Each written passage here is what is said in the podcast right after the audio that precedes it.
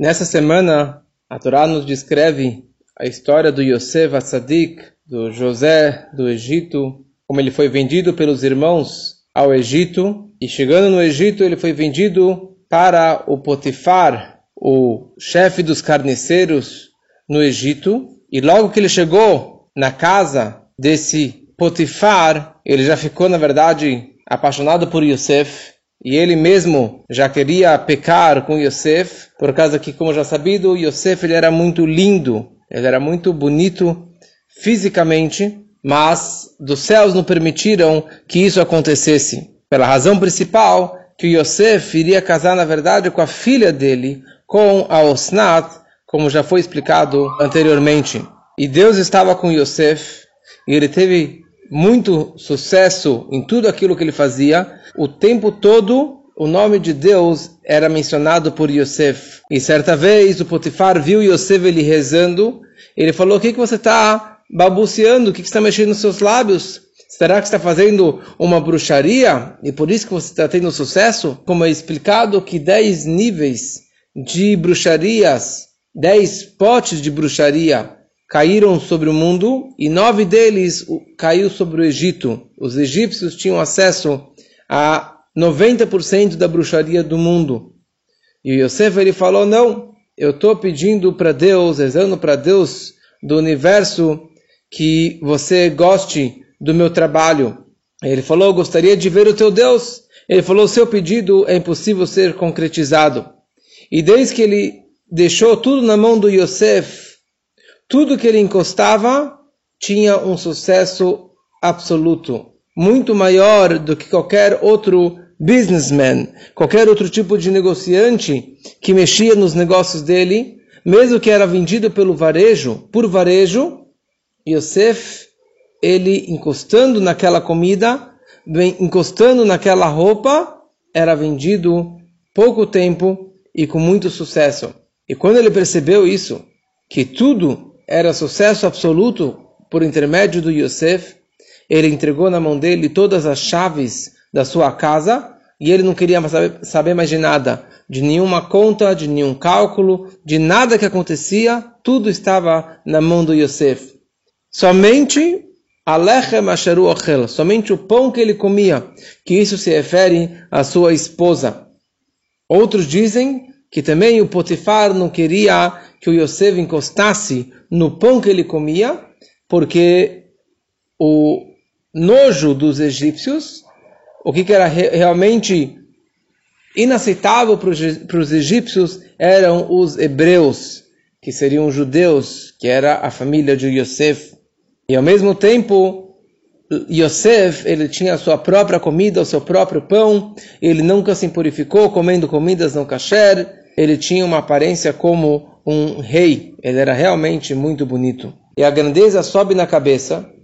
E Yosef começou a se sentir muito importante. E ele começou a pentear o cabelo e começou a se, se como se fosse se maquiar e se mostrar bonitão. E dessa forma ele acabou sendo castigado. Tudo aquilo que ele acusou sobre os irmãos no passado, que ele falou mal do pai sobre os irmãos, que eles conversavam com outras moças, apesar que ele tinha boas intenções, que o pai eh, advertisse os irmãos, na verdade ele acabou sendo castigado na mesma moeda. A esposa ficou realmente encantada com Yosef, com a beleza dele, com todo o poder dele, e ela começou a provocar o Yosef, e começou a seduzir, e começou a incitar, e cada dia ela colocava uma outra roupa mais bonita e mais bonita. A roupa que ela colocava de manhã, ela não colocava de tarde, e a de tarde ela trocava para de noite. E ela sempre fazia de tudo para que ele enxergasse e olhasse para ela. E ele o tempo todo olhava para baixo. Em nenhum momento Yosef levantava o rosto para enxergar essa esposa do Potifar que estava realmente querendo pecar com ele. A tal ponto que ela ficou doente de tão louca que ela estava por ele. Um dia os, as colegas, as amigas dela, as princesas vieram visitá-la.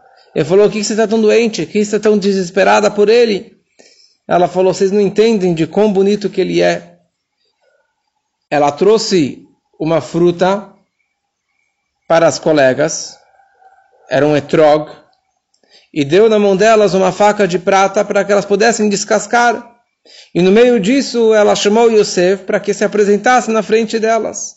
E quando elas enxergaram Yosef, elas ficaram tão apegadas na, na, na, na beleza dele que elas simplesmente ficaram anestesiadas e começaram a cortar, ao invés de cortar, cortar o etrog, elas cortaram seus próprios dedos e elas nem sentiam o sangue saindo da sua mão, ou como que outro lugar também está escrito que as mulheres subiam nas muralhas do Egito para enxergar de longe a beleza do Yosef. E desde de então todas as moças, todas as princesas e as ministras elas viam todos os dias na frente do Yosef, com roupas ou sem roupas. E Yosef ele fazia de tudo para não enxergar e não ser levado pela tentação.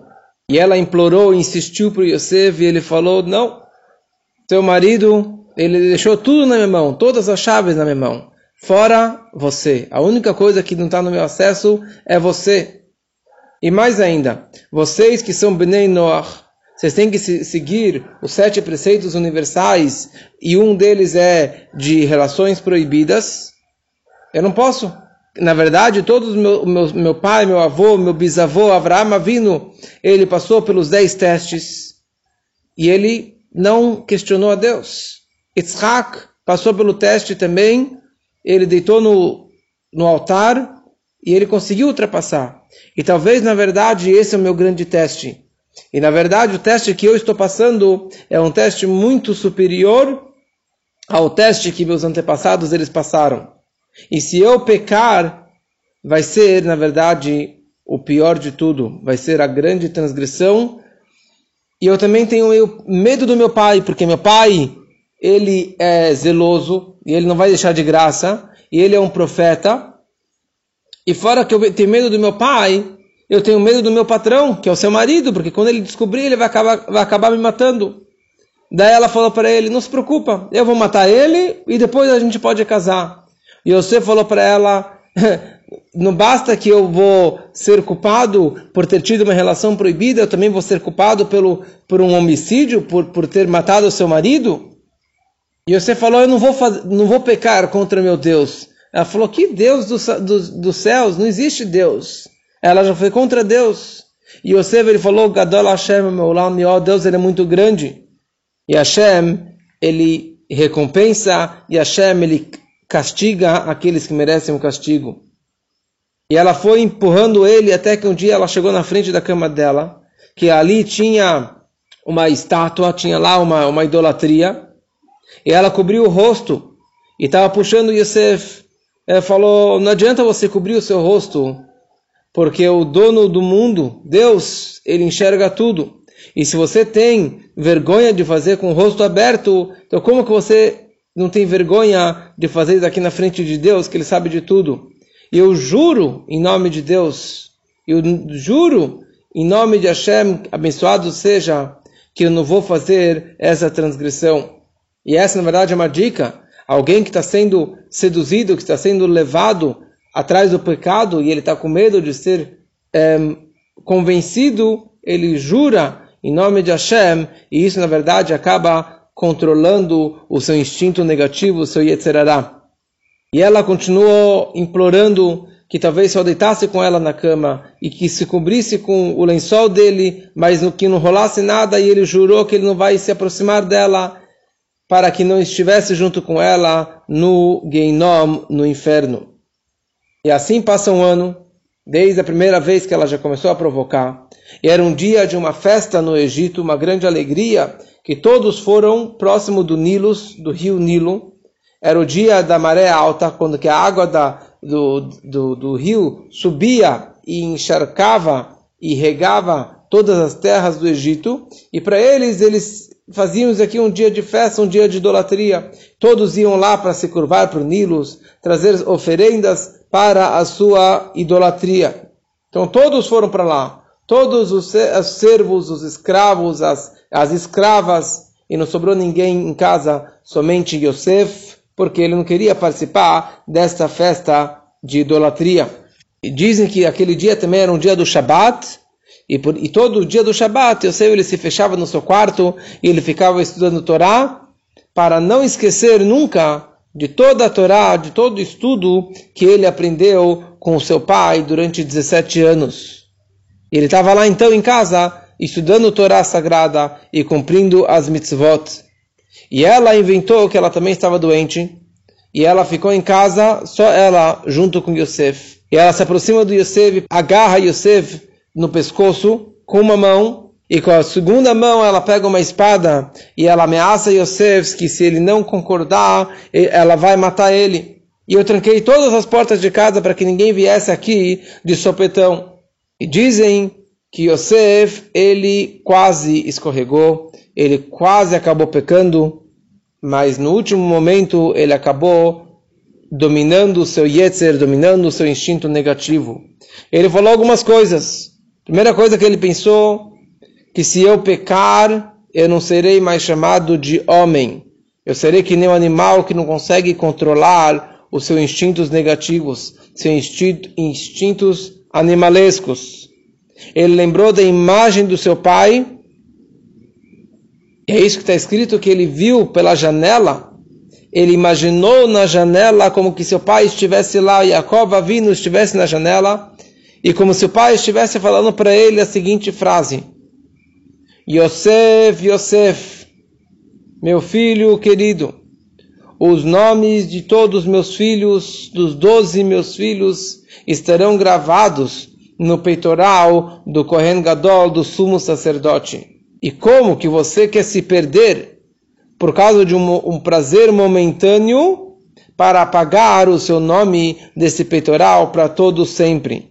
Ou que ele enxergou, na verdade, no, no, no espelho, e ele viu o seu rosto, e como já foi explicado que Yosef ele tinha a mesma aparência do seu pai Yaakov. Então naquele momento ele viu a imagem do seu pai, ele lembrou do seu pai. Outros dizem que ele lembrou da sua mãe, da Rachel e da Leia, e falaram para ele essas, essas palavras. Ele lembrou de quão recatada, de quão tsanua era sua mãe, a Rachel. Ele lembrou também, na verdade, da pedra fundamental do Even Ashtiyah, que estaria construído sobre ela o templo sagrado de Jerusalém. E se eu pecar, falou Yosef para si mesmo, se eu pecar, eu estarei destruindo o mundo. Estarei trazendo um grande pecado, uma grande epidemia para todo mundo. E com a, com a força de todas essas ideias, ele acabou se vencendo contra o instinto negativo e conseguiu fugir. Outros dizem que, na verdade, toda a intenção dela, da mulher do Potifar, era Leshem Shamayim, era com uma intenção sagrada e positiva, porque ela viu nas estrelas que ela terá, na verdade, um descendente com Yosef. Só que ela não sabia que isso era da filha dela, a Osnat, e não dela mesma. E Yosef ele começou a fugir e ele não queria brigar com ela, não queria encostar nela, ele simplesmente largou o casaco e ele saiu correndo. Quando ela percebeu que ele fugiu, ela pegou uma clara de ovo e jogou sobre a cama, sobre o lençol, e ela Dessa forma, chamou os escravos e falou: Olha só o que, que ele fez aqui na minha cama. Então, ele veio aqui realmente aprontar. E aqui nós vemos o grande louvor e elogio de Yosef Tzadik, de quão tzadik ele era.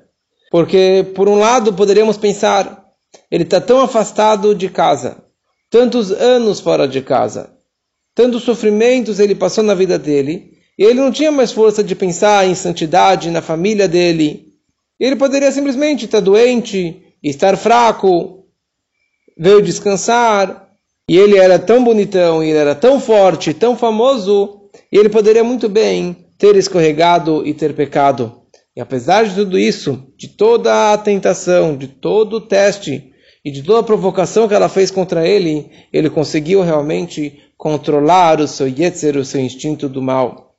Quando Potifar chega em casa e ela descreve o que o Yosef ele fez, e ela descreveu quando que eles estavam no quarto a sós, e ela inventou uma história inteira falando que Yosef veio, provocou e fez esse pecado. E o, e o Potifar ficou furioso e ele jogou o Yosef dentro de um buraco, que era uma prisão, no, na qual os prisioneiros do rei, do faraó, ficavam presos. Era um buraco na terra, fechado dos quatro lados, e só tinha uma janelinha no teto pela qual jogavam comida, e as pessoas podiam entrar ou sair, e entrava um pouquinho de luz. É interessante, apesar que ele poderia ter matado, deveria ter matado Yosef, mas ele, na verdade, imaginou, conhecendo sua esposa, que ela inventou toda essa história e não, não era realmente verdade, então por isso ele, por precaução, ele acabou não matando e também os seus, empre, seus empregados acabaram mostrando para ele que era uma clara de ovo que estava na cama.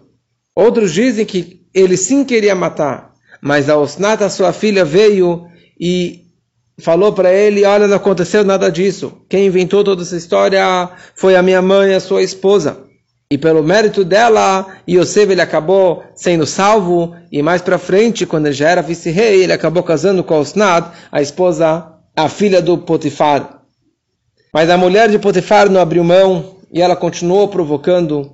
E durante 12 meses ela ia na prisão. Os 12 meses que Yosef estava na prisão, Todo santo dia ela ia lá e provocava e fazia de tudo para que Yosef enxergasse ela, visse a beleza dela e, e fosse seduzido. E o Yosef, ele nunca enxergava ela, nunca olhava para cima, nunca levantava seus olhos para realmente não dar nenhuma brecha, nenhuma abertura para o pecado. Então, nessa história toda, nós aprendemos como que nós passamos por testes e por tentações, às vezes muito difíceis na nossa vida, mas nós precisamos saber que tudo isso vem do lado do mal, tudo isso vem das forças do mal, e nós temos as forças de superar e lidar com qualquer teste, do maior que seja, fazendo um juramento, ou se você se posicionando, ou nem dando uma espiada para o local nem dando uma olhada para aquela pessoa, porque para você não deixar realmente o coração sentir, porque aqui o olho vê, o coração sente, e que o, os olhos não veem, o coração não sente, e que não tenhamos nenhum testes e tenhamos somente bons momentos na nossa vida.